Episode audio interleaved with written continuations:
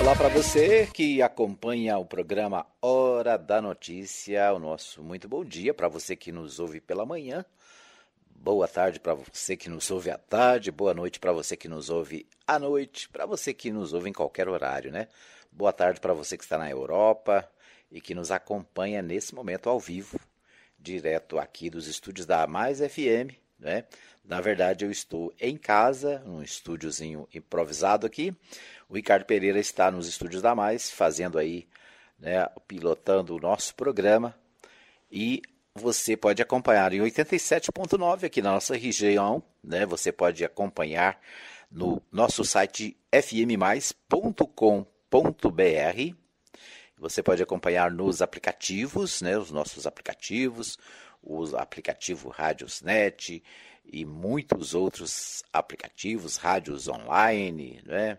É, TuneIn, então tem muito jeito de ouvir a Mais FM. Você pode ouvir também o nosso podcast no Castbox, né? Programa Hora da Notícia no Castbox. Você ouve, você baixa e ouve na sua caminhada, onde você quiser. Você pode ouvir também através do WhatsApp, né? Muita gente recebe nosso programa pelo WhatsApp. Pelo WhatsApp a gente chega na Europa, a gente chega em todo lugar. Né? Um abraço para você que acompanha através da nossa, do nosso podcast também no WhatsApp, certo? Se você quiser fazer parte do nosso grupo, é só mandar o, o seu contato, a gente inclui no, no, WhatsApp da Mais, né? Do jornalismo da Mais FM. O nosso WhatsApp é 99529 4013, né? 62 é o, é o DDD de Goiás. 99529 4013. E é claro, você ouve também no Rio Grande do Sul e no mundo inteiro através da IDM, a IDM de Caxias do Sul. E você ouve também em qualquer lugar do mundo através da IDM Goiânia. Né? Agora, né, as duas emissoras parceiras da Mais FM transmitindo ao vivo todos os dias pela manhã e também a reprise à noite. Né? A reprise na IDM, nesses dias, está acontecendo a partir das 20 horas e 30 minutos. É um pouquinho mais tarde, mas você pode acompanhar o nosso programa também na IDM. Por falar na IDM, a IDM vai fazer agora no final da tarde, às 17 horas, né? acho que é isso, né, Ivon? O Ivon Dias vai entrevistar o prefeito e autoridades da cidade de Três Passos, né? e nós vamos acompanhar, participar também da entrevista. Amanhã a gente vai repercutir a entrevista aqui no nosso programa. Tá joia? É isso aí. A gente começa o nosso programa nesta manhã é, do dia 29 de 4 de 2020. Hoje é terça-feira? Acho que é terça-feira, né? Estou mais perdido que segue tiroteio. A gente fica em quarentena, né? A gente perde noção de, do dia, da hora. Exatamente. Não, quarta-feira, bicho. Hoje é quarta-feira, 29 de abril de 2020, né? Tá vendo? Aí eu estou em quarentena, estou por recomendação médica em casa, né? Sem receber visitas, sem fazer visitas. E é, a gente acaba perdendo a noção aí do tempo, né? Mas vamos às principais notícias do dia. No esporte, a notícia do dia, o Ricardo Pereira, você que é flamenguista de carteirinha, a Adriana Pereira, nossa colega também que é flamenguista de carteirinha, meu, meu irmão Elvis Silva, também flamenguista, tem muito flamenguista, o Henrique Morgantini, né, nosso amigo, colega jornalista Henrique Morgantino, também torcedor do Flamengo. A notícia do Flamengo hoje é o Jorge Jesus, né? O Jorge Jesus quer permanecer no Flamengo pelo menos até 2021, né? Essa é a manchete do dia dos principais sites de notícia esportiva do Brasil. Né? O Jorge Jesus quer permanecer é, no Flamengo, né? O Jorge Jesus que chegou aí e salvou o Flamengo de tudo, né? O Flamengo ganhou quase tudo que competiu no, no ano passado e no início desse ano, antes de começar essa questão da pandemia. Então é isso aí. Um abraço para todos os flamenguistas de plantão aí. Bom, vamos às notícias do Portal G1. Portal G1, é, eu quero começar pela notícia internacional. O Trump, conhece o Trump? Ah, o presidente dos Estados Unidos diz que acompanha de perto o surto sério de novo coronavírus no Brasil e sugere suspender voos.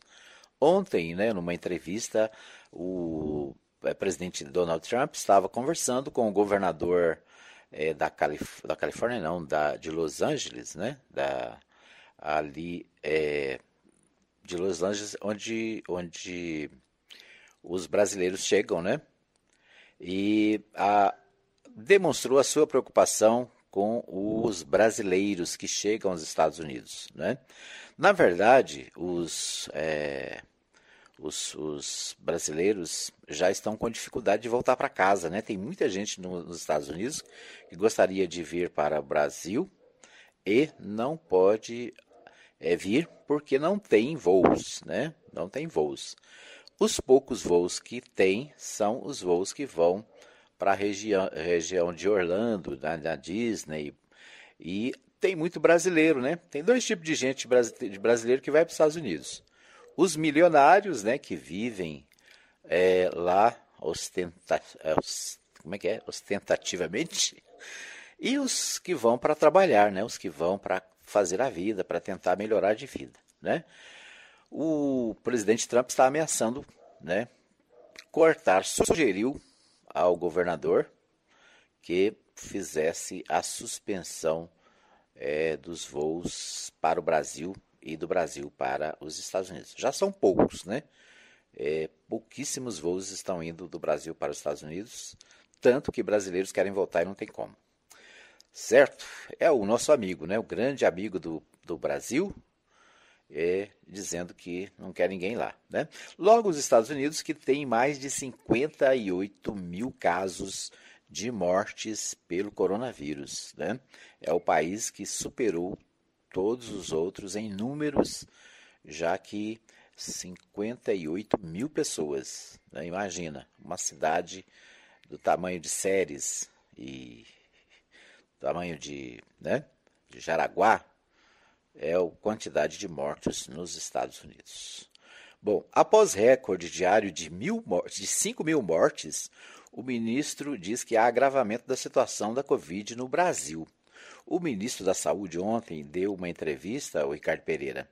Não sei se você acompanhou, mas eu achei uma entrevista curiosa. Primeiro, porque ele é um caladão, né? Ele, desde que assumiu, é, a, a, desde que ele assumiu o ministério, ele falou poucas vezes. O, o ministro anterior, o, o Mandetta, né? O Mandetta, ele tinha todos os dias, às 5 da tarde, tinha uma agenda com a imprensa para analisar os números, para verificar o que estava sendo feito, para dizer o que, que o Ministério estava recomendando, para dizer o que estava sendo feito e o que precisava, o povo precisava fazer, né? e os governadores os prefeitos também.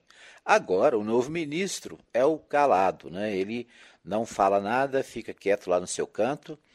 E a, ontem ele resolveu dar entrevista, porque deram uma pressão nele, né, uma, uma vez que o número de mortes no Brasil ultrapassou 5 mil. O ministro diz que há agravamento da situação do Covid no Brasil. A gente tem que abordar isso como um problema, como uma curva que vem crescendo, afirmou Nelson Teixe como ministro da Saúde. O ministro da Saúde, portanto, Nelson Teixe, ele disse nesta terça-feira que há agravamento da situação da Covid-19 no Brasil. A avaliação foi feita após o país registrar um recorde de 474 mortes confirmadas em 24 horas, elevando o total de 5.017. Com isso, o Brasil superou a China, que teve 4.643 óbitos causados pelo novo coronavírus. Né? O ministro disse que é, parece que tá, é, nós temos que abordar esse problema. Né? A curva está crescendo. Meu Deus do céu, onde nós vamos parar, né? O ministro está em dúvida ainda o que vai fazer.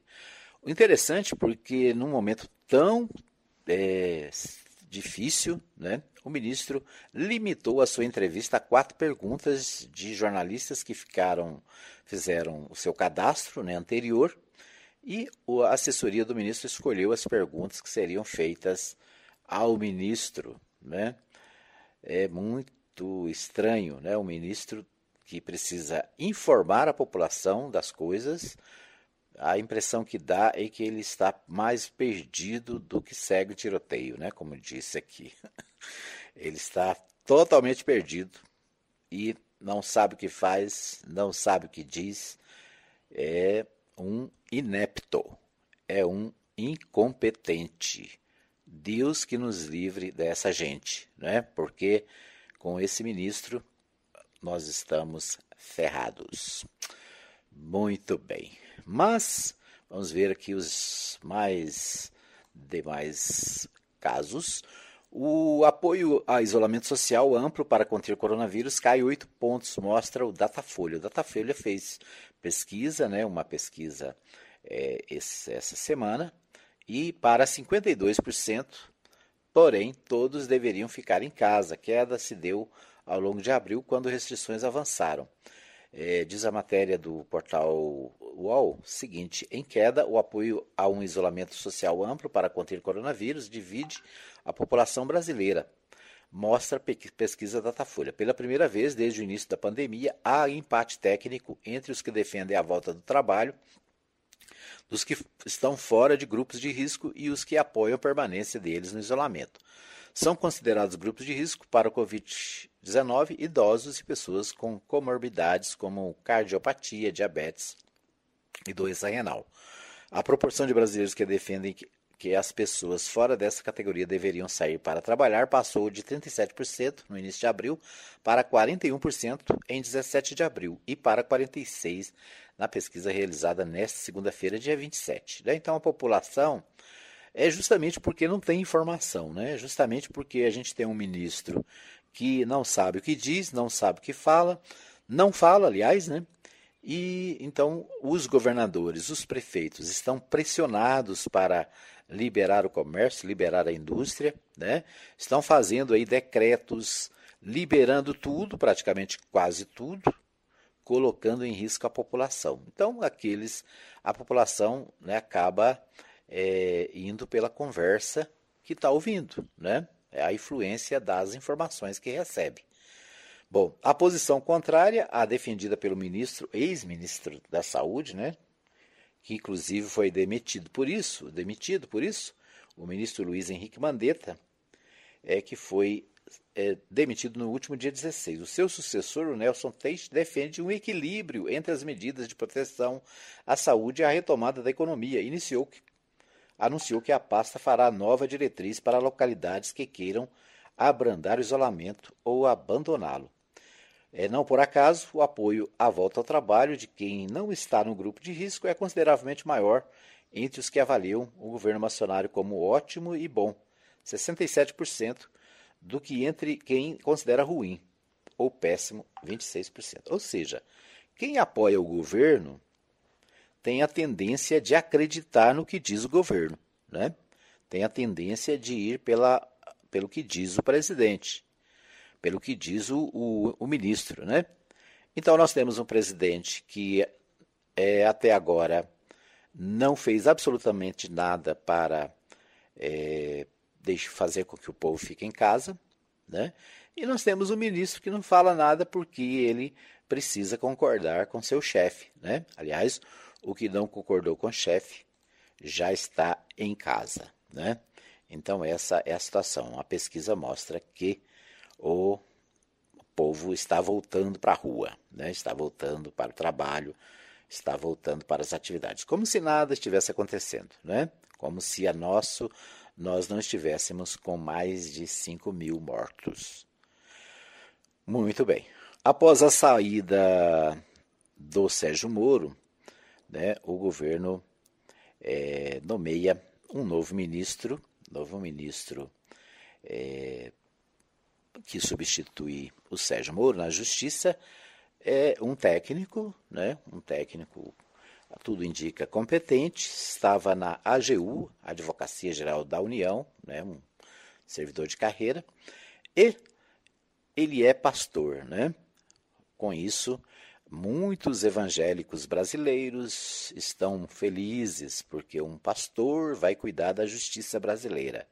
Né? O, o presidente está puxando esse grupo, né? aliás, um grupo que deu apoio à candidatura, né? a grande maioria deu apoio à candidatura e à eleição do presidente. O presidente agora é, devolve o favor, né? nomeando um pastor evangélico. Nomeação de amigo do clã de Bolsonaro para a PF gera resistência no Congresso e ações judiciais. A posse de Alexandre Ramage motiva, Ramagem, né, motiva ofensiva na justiça para barrá-la após acusações de Moro sobre interferência política do presidente. Bom, o portal o, da Globo, o portal G1, é, e todos os jornais de hoje é, registram a fala do presidente ontem, né? Ontem o presidente foi indagado na porta lá do palácio, onde ele costuma conversar com o povo, sobre o número de mortos no Brasil na Covid-19, né? É, a pergunta para ele é se ele, o que ele podia dizer sobre isso, né? E ele respondeu exatamente isso. E daí? Lamento. Quer que eu faça o quê? Diz Bolsonaro sobre mortes por coronavírus. Sou Messias, mas não faço milagre. Nesta terça-feira, o Brasil somou 5.017 mortes por Covid-19, segundo os números oficiais, e superou o total de mortes da China, país de origem da pandemia de coronavírus. Nós vamos ouvir a palavra do presidente, a, a matéria da, da Globo, né, que tratou do presidente, você vai ver que depois que ele descobriu que estava sendo gravado, né, aliás, todo político devia saber, né? Ele está sempre sendo gravado em tempos de celulares potentes, né? Você não pode falar nada porque você está sendo gravado o tempo todo. Mas aí depois ele tentou consertar, né? lamentou as mortes e tal. Mas vamos ouvir aí a matéria. O presidente Jair Bolsonaro falou aos jornalistas no final da tarde, como você disse, e ao ser perguntado sobre o fato do Brasil ter ultrapassado a China e já ter mais de 5 mil mortos pela Covid-19, Bolsonaro deu a seguinte resposta. Mas e daí? Lamento, quer que faça o quê? Eu sou Messias, mas não faço milagre. Logo depois, o presidente perguntou se tinha alguém transmitindo ao vivo. Responderam que sim. Bolsonaro então olhou para as câmeras e disse que se solidariza com as famílias das vítimas. Se lamenta a situação que nós atravessamos com o vírus. Nos solidarizamos com as famílias que perderam seus entes queridos, né, que a grande parte eram pessoas idosas. Okay? Mas é a vida. Amanhã vou eu. Tá? Logicamente que a gente quer, se um dia morrer, ter uma morte digna, né? E deixar uma boa história para trás. O que eu mais quero é, na graça de Deus, entregar um Brasil muito melhor do que eu recebi para quem vier me suceder. É isso que eu quero, Maravilha. Pois é, né, ouvimos aí então a fala do presidente, o presidente eh, Jair Bolsonaro, dizendo: e daí, né? Eu posso fazer o quê? O que, que eu posso fazer? Eu diria, senhor presidente, que o primeiro só poderia administrar o país, né? Poderia assumir a presidência, que até agora não aconteceu. Né? Até agora nós estamos vivendo é, de factoides, né? de assuntos irrelevantes que são colocados na mídia. Todo dia, todo dia tem um problema, tem uma briga, tem um desentendimento né? Toda semana tem um ministro caindo, né? Aliás, o pessoal está chamando o governo de Big Brother, né? Toda semana tem um paredão. Essa semana, depois da saída do Mandetta, depois veio a saída do Sérgio Moro, e a expectativa era da queda do, é, do Guedes, né? E essa semana o governo tratou de dar uma reforçada no Guedes, e olha, o Guedes é o cara, o Guedes é o é o homem da economia, né? tentou reforçar a posição do Guedes, deu uma valorizada nele para ele não cair fora, né? E também deu uma sinalização para o mercado. Os, o mercado é o grande deus do governo, né? Se agradar o mercado, tá tudo ok, né? Tudo certo. Então, o que eu posso fazer? Pode correr atrás dos testes, por exemplo, né? os testes que são necessários para saber se as pessoas estão ou não infectadas. Eu disse ontem, no programa de ontem, que as pessoas vão ao hospital, vão às, aos postos de saúde e aqueles que são atendidos são mandados para casa. São mandados para casa sem fazer o teste, porque o teste ele só é feito aqui em Anápolis, por exemplo, Ricardo Pereira. A pessoa só faz o teste se ela estiver hospitalizada, internada, intubada, ou seja, depois que ela estiver intubada, internada, né? Mas não precisa de teste, já está já tá comprovado que a pessoa está tá com a infecção, né? Então, uma coisa que o presidente podia fazer era providenciar para que nós tivéssemos testes. Não sei se você já observou, mas não está faltando mais álcool gel nas farmácias. Por quê?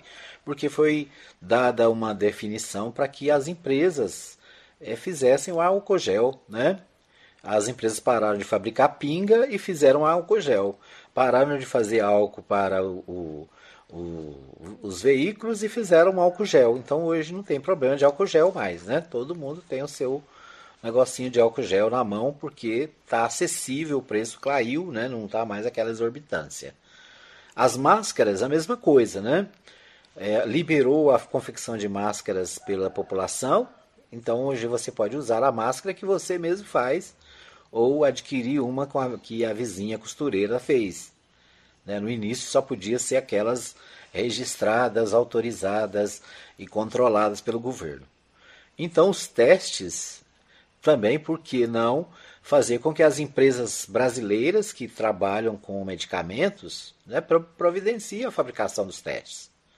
Né? Por que não dar incentivo é, financeiro para as universidades para investir na pesquisa? Aliás, é o contrário, né? Esse governo só retirou dinheiro das universidades. Então, eu posso fazer o quê? O que vocês querem que eu faça? Né? Primeiro, faça o que tem que ser feito. Né? Segundo, o que pode ser feito é pelo menos ser sensível. Né? Sensível às pessoas que estão doentes e sensível às pessoas que estão perdendo seus entes queridos. Sensível àqueles que não podem sequer ir no velório do parente falecido com a Covid. Então, sensibilidade, né, compaixão, é o mínimo que se tem que esperar de quem tem um cargo público tão importante.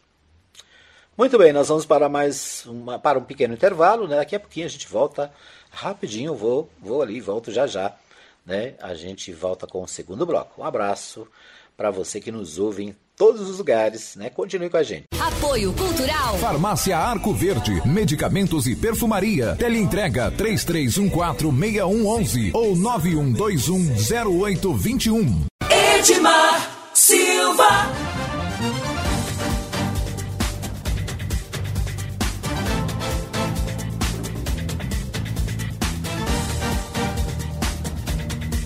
Muito bem, estamos de volta para o segundo bloco do programa Hora da Notícia, trazendo para você as principais informações do dia, né, aquilo que você precisa saber, aquilo que nós precisamos estar acompanhando, né? E eu agradeço a todos que estão conosco através da nossa live no Facebook, né? E também através dos demais canais. E muito especialmente agradeço aos moradores aqui da nossa região, é, que acompanham em 87.9. Nós vamos a Goiânia com o Libório Santos. O Libório traz para nós os principais destaques de Goiânia. Com você, Libório. Muito bom dia. Muito bom dia para você, Edmar Silva, bom dia ouvintes da Mais FM. Estamos de volta de Goiânia com as principais notícias do dia do que acontece no estado de Goiás. Debate sobre o cooperativismo e a crise do coronavírus. Farmácias poderão fazer testes rápidos para a constatação do vírus da Covid-19. Duas toneladas de maconha apreendidas em 24 horas. Eu sou Libório Santos, hoje é dia 29 de abril, quarta-feira. Esses são os nossos destaques. Para quem continua achando que o coronavírus não é nada de se assustar, não há necessidade de se precaver, a principal manchete de todos os jornais de hoje diz que Novo recorde. Brasil supera a China e chega a 5.017 mortes por coronavírus. São 474 nas últimas 24 horas. E olha que os números não condizem com a realidade, uma vez que o número de testes é muito pequeno. Aqui em Goiânia, o que se nota é que tem muita gente que não se importa nem mesmo usar máscara em ambiente público. Depois é só não lamentar, né? E nem tentar jogar a culpa em cima de alguém. Em Goiás, a situação está sob controle. Mas as autoridades de saúde prevêem que ela vai se agravar em muito breve. Deus queira que não. Aliás, Deus faz a parte dele, mas temos que fazer a nossa também, claro. O sistema CBCSCOP Goiás promoveu um debate através de videoconferência quando se discutiu o cooperativismo durante e após a crise do coronavírus.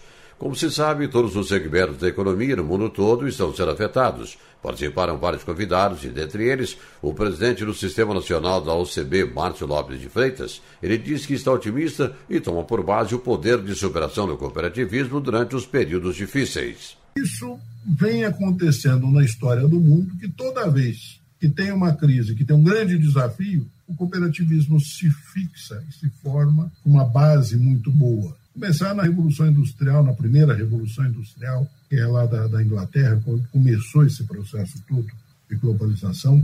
Alguns dizem que nós estamos na quarta Revolução Industrial, indo para a próxima, que é essa da internet das coisas. Então, ele começou lá, numa crise, onde surgiram as primeiras cooperativas. As cooperativas, independente da atividade que elas fazem, se é financeira, na área do crédito, se é na soja, se é no milho, se é no leite, a cooperativa ela tem como grande capital gente, e gente se organiza com confiança. O grande produto das cooperativas é a confiança. E como sendo confiança, ela consegue mitigar e ajudar a superar os momentos de dificuldade e de crise em Goiânia, a Prefeitura baixou vários decretos definindo cinco horários de funcionamento diferentes para o comércio e serviços. Os testes rápidos para a Covid-19 vão deixar de ser obrigatórios em hospitais e clínicas de saúde e poderão ser feitos também em farmácias conforme decisão da Anvisa. A medida foi aprovada por unanimidade em caráter temporário. Em Curitiba, um homem tentou entrar num supermercado sem uso de máscara, foi barrado, acabou discutindo, brigando e sendo morto pelo segurança. A gigante multinacional do setor de medicamentos Pfizer comunicou que espera que sua vacina experimental contra o novo coronavírus entre na fase de testes clínicos amplos até outubro, o que permitiria seu uso emergencial e até a aprovação acelerada antes do fim do ano. Isso, claro, se os resultados forem positivos. A polícia goiana continua efetuando grandes apreensões de drogas. Dessa vez foi apreendida uma tonelada de maconha na cidade de Rio Verde. Dois homens foram presos. Também em Goiânia foi feita a apreensão de uma tonelada de maconha. Dois traficantes presos. Um bebê de apenas 10 meses morreu atropelado quando o pai tirava o carro da garagem de ré em Lusiana, em torno de Brasília. A Polícia Civil contou que a criança engatinhou para debaixo do veículo sem ser percebida. Crédito rural. Esse é um dos muitos problemas enfrentados pelo produtor rural brasileiro. Juros altos, dificuldade de acesso, que gera muita reclamação. O presidente da FAEG, José Mário Schreiner, vem manter constantes contatos com diretores do Banco do Brasil em Brasília e em Goiânia. Um dos assuntos tratados é a possibilidade de um trabalho conjunto com o Senar Goiás, Serviço Nacional de Aprendizagem Rural. E buscando ampliar, né, estamos aí trabalhando numa parceria muito forte para trabalharmos em conjunto com o Senar, que é o Serviço Nacional de Formação Rural. Haja visto que o Senar já trabalha na, na assistência técnica e gerencial e através do Senar a gente poder também colocar é, esses produtores é, com acesso ao crédito rural. Muitas vezes o produtor ele tem necessidade de buscar o crédito, mas não tem esse acesso. E através dessa parceria com o Senar, a gente quer ampliar e buscar alternativas para que esses produtores possam ter acesso ao crédito. É claro que não é somente o crédito, mas principalmente assistência técnica acompanhada do crédito. Então, eu acredito que vai ser muito importante, né, né tratando esses dois pontos, endividamento e também a oferta ao crédito àqueles que não têm, muitas vezes aqueles que não têm acesso a esse crédito. Eram essas as informações de hoje de Goiânia, informou Libório Santos. Bom, eu quero destacar aí alguns assuntos que o Libório colocou, né? Acho que o primeiro deles é a questão das farmácias que poderão fazer testes do coronavírus, né? Ontem foi é, feita essa, dada essa informação, ontem à noite, e nós vamos, nós vemos, é, temos visto o seguinte, que o problema da falta de testes é um problema mundial, né? é um problema que todo mundo está enfrentando no Brasil, mais ainda aqui em Goiás, né? lamentavelmente, poucos testes, daqui a, depois nós vamos ouvir o secretário de saúde, daqui a pouquinho, o secretário de saúde do estado, ele fala conosco, ele vai falar sobre exatamente essa questão de testes, né? O deputado Antônio Gomide também fala com o Libório, daqui a pouquinho, sobre a questão dos testes é, para a, o Covid-19 aqui em Goiás, especialmente aqui em Anápolis. Né? Bom, o Brasil supera a China, nós já falamos no primeiro bloco, né? No Brasil supera a China é, em número de mortes do coronavírus. É uma notícia é, que é, choca, né? Muita gente tem gente que não quer ouvir jornal, não quer ouvir, não quer ver a televisão por causa das notícias. E realmente, né? As notícias são ruins, tem muita tragédia e a gente é, às vezes se sente mal de ouvir tanta notícia ruim. Mas uma coisa é a gente não querer ouvir a notícia e outra coisa é a notícia existir, né? O fato ser real e a gente não pode ignorar. Então, é, são dois extremos. O extremo daqueles que ficam impressionados demais, né? Então, e o extremo daqueles que negam, né? E que por causa dessa dessa posição acabam colocando em risco a sua família, né? E é, os seus amigos. Muito bem. O cooperativismo em Goiás, o cooperativismo em Goiás tem sido destacado pelo Libório Santos, né? Sempre aí trazendo os, as cooperativas, o pessoal das cooperativas, e o cooperativismo é né, um, um, assunto, um tema importante, né, que depois nós queremos inclusive tratar aqui no programa com mais profundidade. É, decretos em Goiânia fazem escalamento de horários no comércio. Essa é uma ideia que pode ajudar um pouco, né, pelo menos para diminuir é, o, o acúmulo de pessoas no transporte urbano. O Jornal Popular de hoje traz matéria mostrando né, a grande quantidade de pessoas nos terminais urbanos, e a gente pode ver isso todo dia, né? pessoas que é, estão indo para o trabalho, todas no mesmo tempo, no mesmo horário, né? o que acaba inviabilizando o afastamento social. Né? Ônibus lotados, e as pessoas correndo risco. Então, os decretos fazendo escalonamento de horário, né, pelo menos alivia essa situação, né? Aliás, eu, eu, é, eu, sempre pensei nisso, né? Por exemplo, você vai para Goiânia, ou quem trabalha em Goiânia, eu já trabalhei em Goiânia, né? E todo mundo vai no mesmo horário, né? Todo mundo vai para começar às 8 da manhã, ou, né? E por que, que tudo tem que tem que funcionar a partir das 8, né? Alguns comércios poderiam começar às 10, outro às 9, outro às, às 11, né? Outro às, às 13. Ou seja, é uma, uma alternativa, né?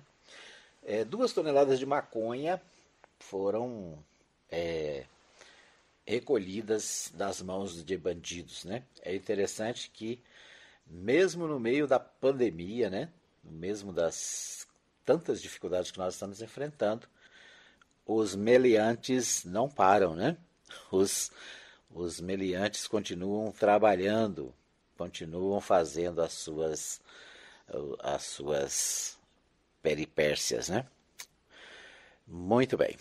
Ok, nós vamos voltar a Goiânia com o Libório Santos. O Ricardo Pereira, ele faz entrevista com o deputado Antônio Gomide, que também fala sobre a questão do coronavírus.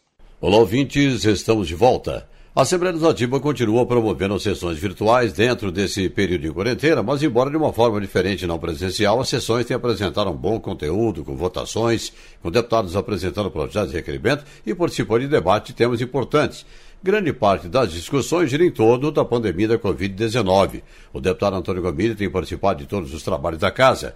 Na sessão desta terça-feira, o deputado Antônio Gomide voltou a falar de sua preocupação com a saúde da população e destacou um ponto muito importante: a realização de testes para verificação de contaminação. Olha, na verdade, Bora, nós apresentamos e falamos eh, na sessão passada, na sessão da Assembleia Legislativa, nessa terça, exatamente com a preocupação em relação a esses decretos que o governador é, colocou e agora está estimulando novos decretos nas prefeituras, né, onde cada prefeito tem a liberdade de liberar o comércio e aí sem qualquer critério. Claro, porque nós não temos sequer o jeito de fazer os testes do coronavírus em cada cidade.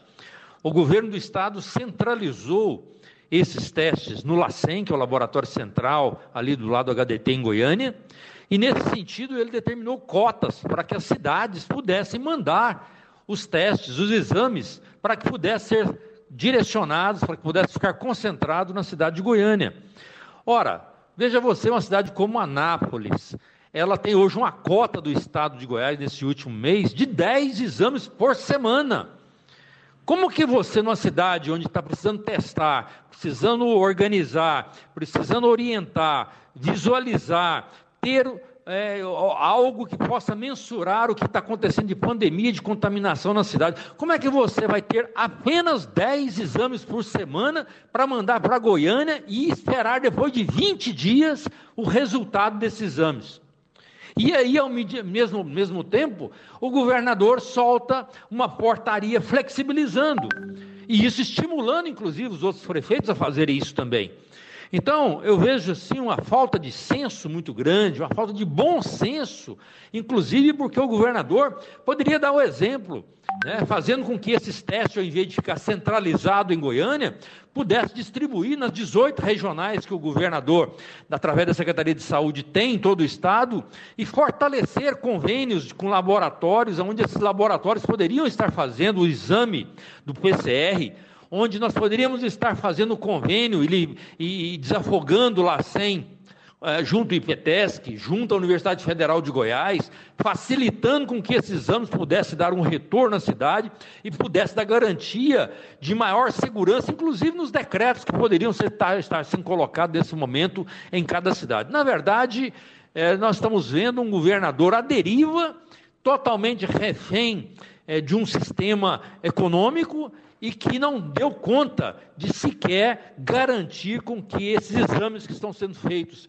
pelo próprio laboratório do Estado pudessem chegar em cada região. Essas cotas são insuficientes e o que nós estamos vendo agora é verdadeiramente um grande medo da população em poder ver decretos sendo espalhados por todo o estado de Goiás, cada um com critério diferente, e nós sabemos né, que nesse momento nós já temos 26 óbitos no estado de Goiás e agora, essas próximas três semanas, nós sabemos muito bem que no Brasil a pandemia irá gerar um prejuízo muito grande, ceifando vidas das pessoas que menos podem, das pessoas com menor poder aquisitivo e aquilo que a elite chama de andar de baixo. Então, infelizmente, a contribuição do governador nesse momento é uma contribuição pífia, uma contribuição que, infelizmente, vem a tirar vidas, onde não conserva, não determina e não garante aquilo que todos nós queremos, que seria a segurança do Estado, defendendo um sistema único, defendendo a saúde do cidadão. Muito obrigado. Conversamos com o deputado estadual Antônio Gomide. Repórter Libório Santos. Ok, o Jornal Popular de hoje né, fala, trata de escalonamento de horários para reduzir em 20% de quantidade de passageiros por hora, né, o assunto que o Libório tratou aí. O Jornal Popular também traz o seguinte: com o comércio ativo, Goiânia tem flagrantes de irregularidades nas normas de combate ao coronavírus. Né? Tudo se repetindo. Para o presidente da OAB, né, o presidente da OAB Nacional, é injustificável que Bolsonaro, Bolsonaro tenha, tenha divulgado o resultado, não tenha divulgado o resultado de exames, né? Nós falamos ontem aqui no programa, o presidente eh, se submeteu alguns, aos testes quando foi aos Estados Unidos, a sua equipe eh, voltou eh, com trazendo vírus, né? Pelo menos 22 membros da sua equipe estavam infectados, estavam contaminados o presidente fez exames, disse que não, tinha, não teria problema, né, mas não mostrou exame para ninguém. Então, a OAB, o presidente da OAB disse que é inconcebível que a população não tenha acesso a esses exames, né? O que, aliás, a Justiça determinou esta semana que esses exames devem ser apresentados. O jornal O Estado de São Paulo ganhou no judiciário é, ação que obriga o presidente a mostrar os resultados. Muito bem, nós vamos para mais um pequeno intervalo. Daqui a pouquinho a gente volta com o terceiro e último bloco do programa. Apoio Cultural. Chipset Format. Jundiaí. Vila Industrial. 99369 5036. Edmar Silva. Ok, estamos de volta para o terceiro e último bloco do programa Hora da Notícia. Hoje, 29 de abril de 2020. Agradecendo a você que nos acompanha nos nossos aplicativos, a você que nos acompanha aqui na, na nossa, é, no nosso dial, né, ou dial, como alguns falam, o 87.9. Obrigado para você que nos acompanha através da rádio IDM de Caxias do Sul, no Rio Grande do Sul. Para você que também nos acompanha na IDM de Goiânia, nosso abraço, obrigado pelo carinho da audiência. Né?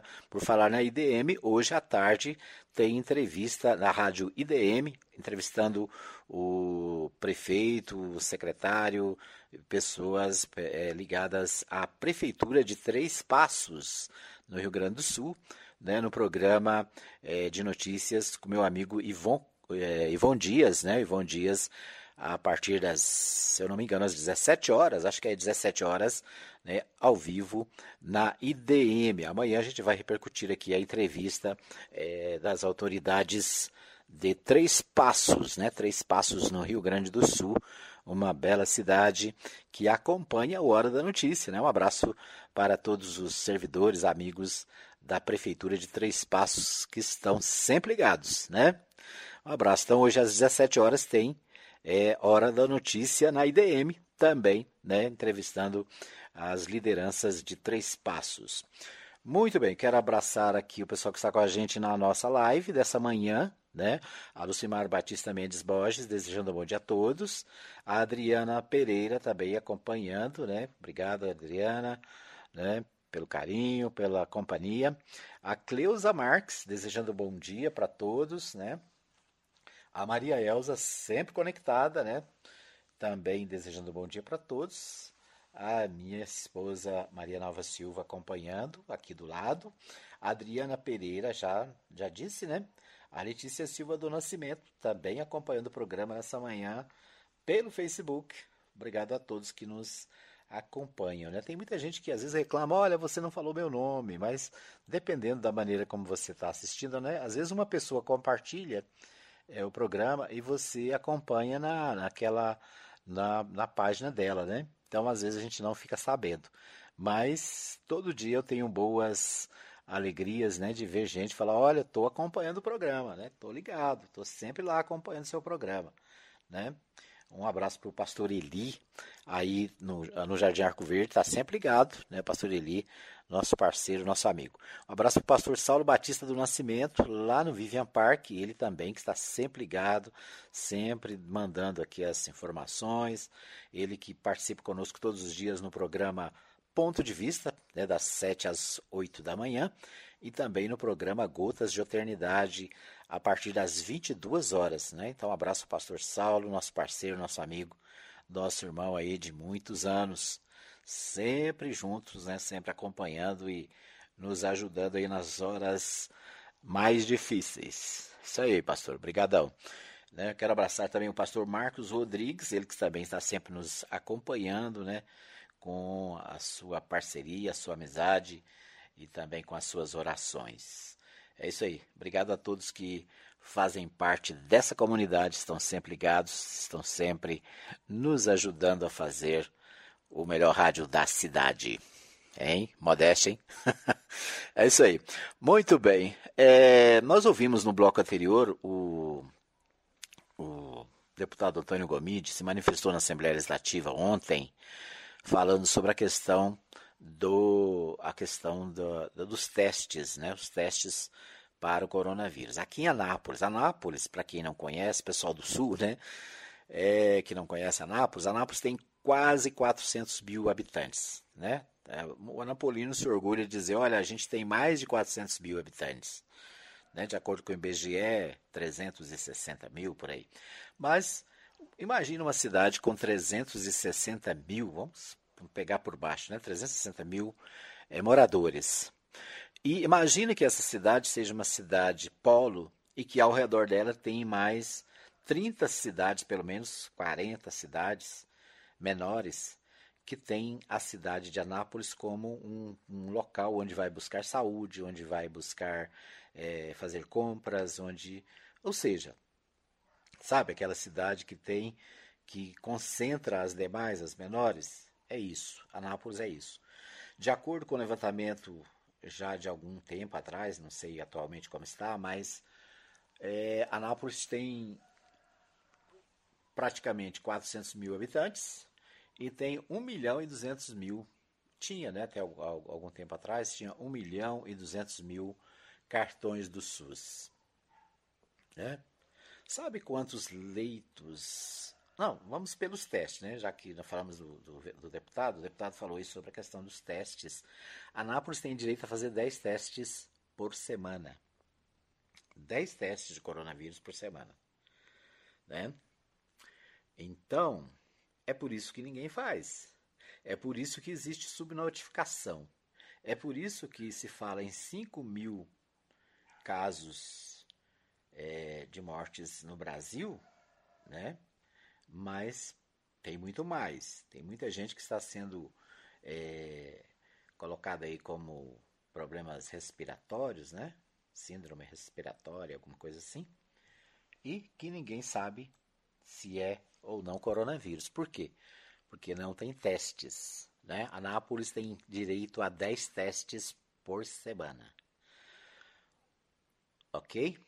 Né? Então, essa é a situação da cidade. O... Ontem, né? Ontem o, o portal de Anápolis, o portal de notícias, um portal de notícias aqui da cidade, é, mostrou ontem à noite um senhor, né, um, um senhor que é, sofreu, estava na UPA aqui de Anápolis, né, não, eu não tenho o nome dele aqui, não sei o nome, né, não foi divulgado, pelo menos, deixa eu ver se tem aqui. Mas o, o portal de Anápolis diz o seguinte: homem passa mal e vomita sangue dentro da UPA em Anápolis.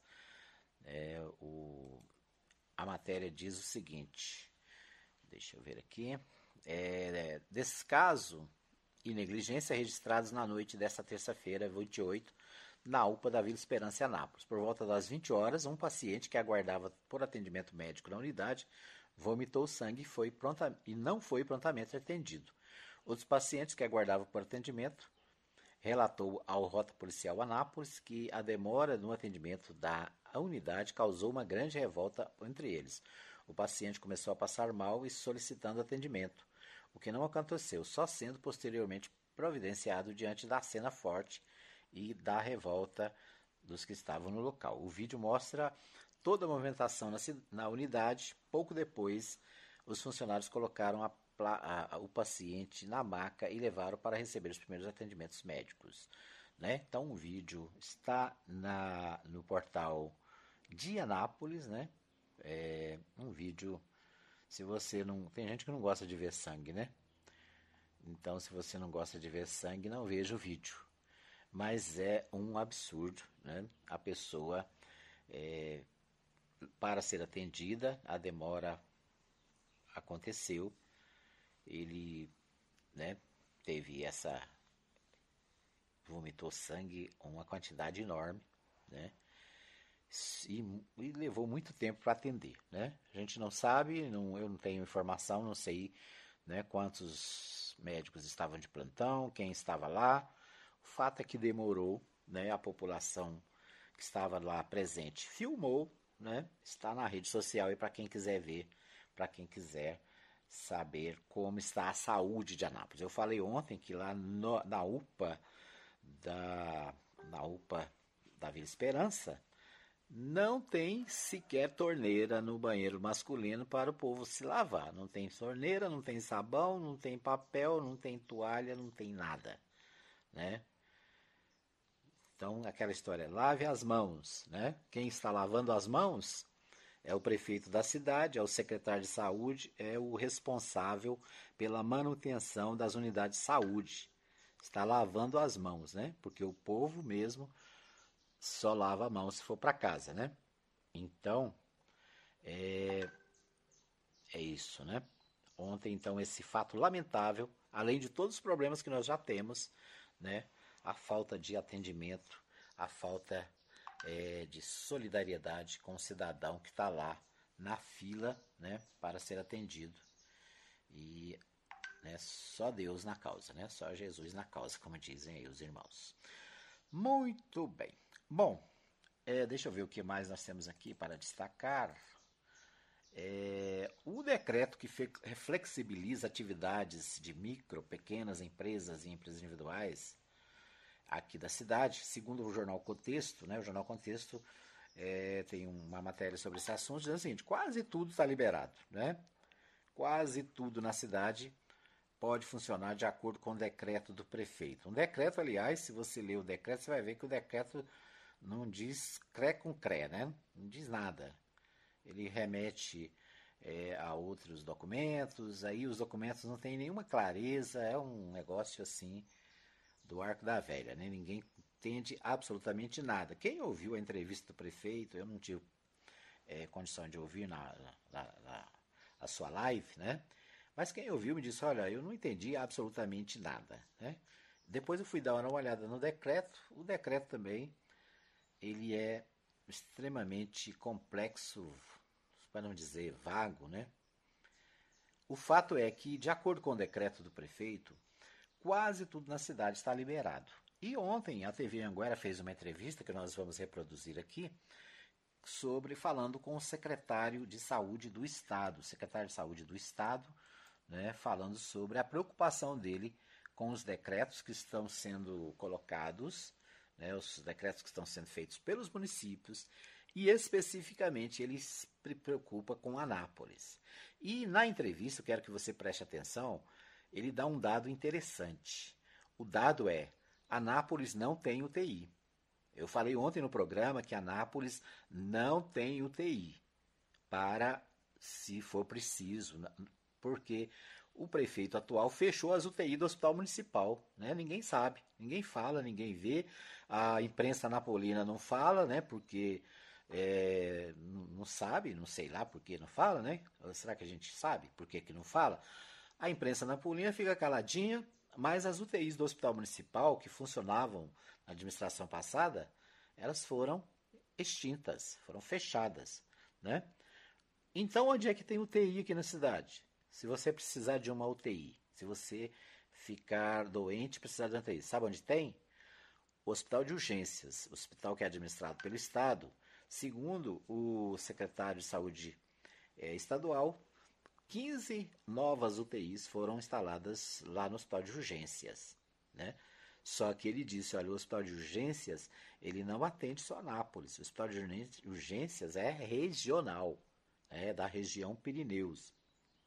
Então nós temos 15 leitos lá no Hospital de Urgências para mais de um milhão de habitantes.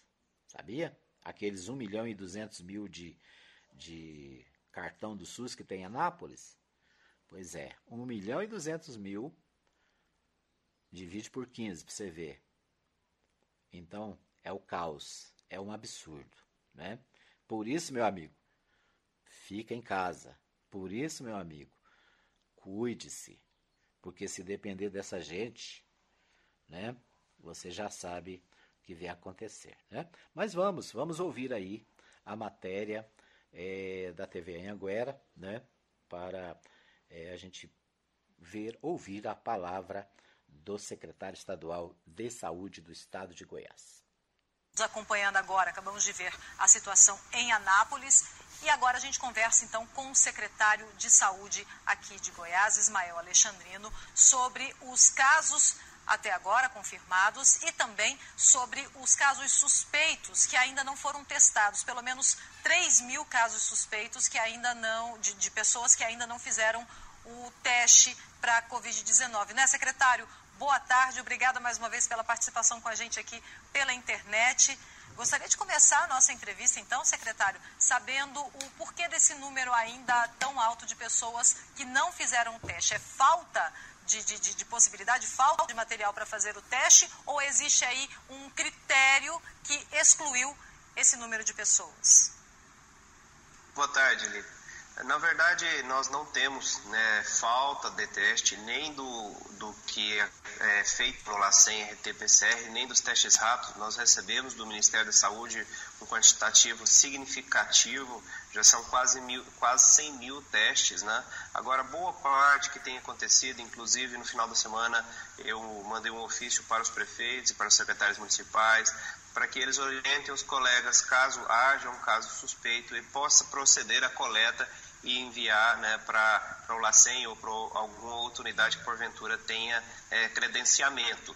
Né? E nós estamos fazendo, independente desses casos que são colocados como suspeitos e não são enviados para nós, eu pedi que a nossa equipe é, rastreie esses casos e em uma das etapas, antes mesmo do, do questionário epidemiológico que nós vamos fazer agora com os testes rápidos, como são casos que já têm um tempo de, de notificação, eles sejam rastreados, sejam feitos os exames nele para ver se essas pessoas já estão imunes né, e, naturalmente, também as suas famílias entrarem nesse rol de mapa. E isso deve atingir essas 3 mil pessoas, esses 3 mil casos suspeitos, secretário?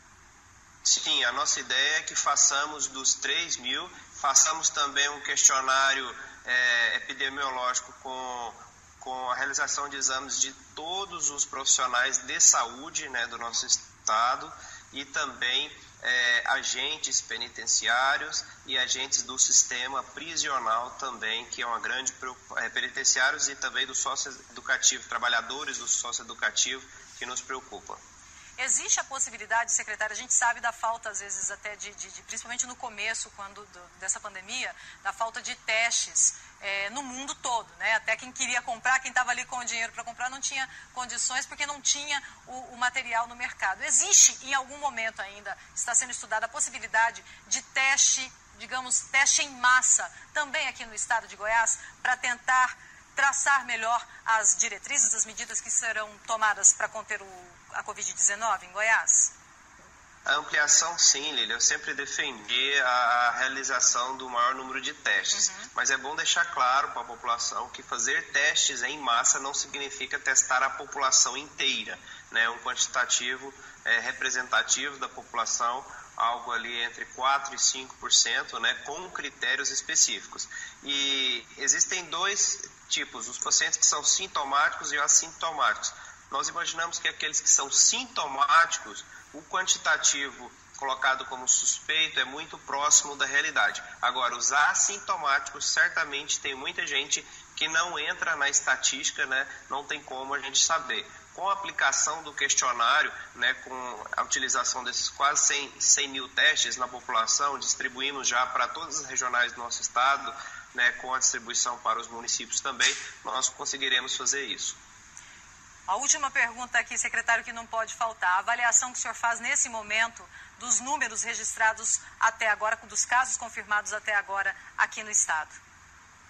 Como a gente previa, para o final de abril, os números têm aumentado de forma significativamente, né, significativa, uh, o que, é, em contrapartida, o número de internações, pelo menos nos hospitais públicos estaduais, elas não têm aumentado significativamente.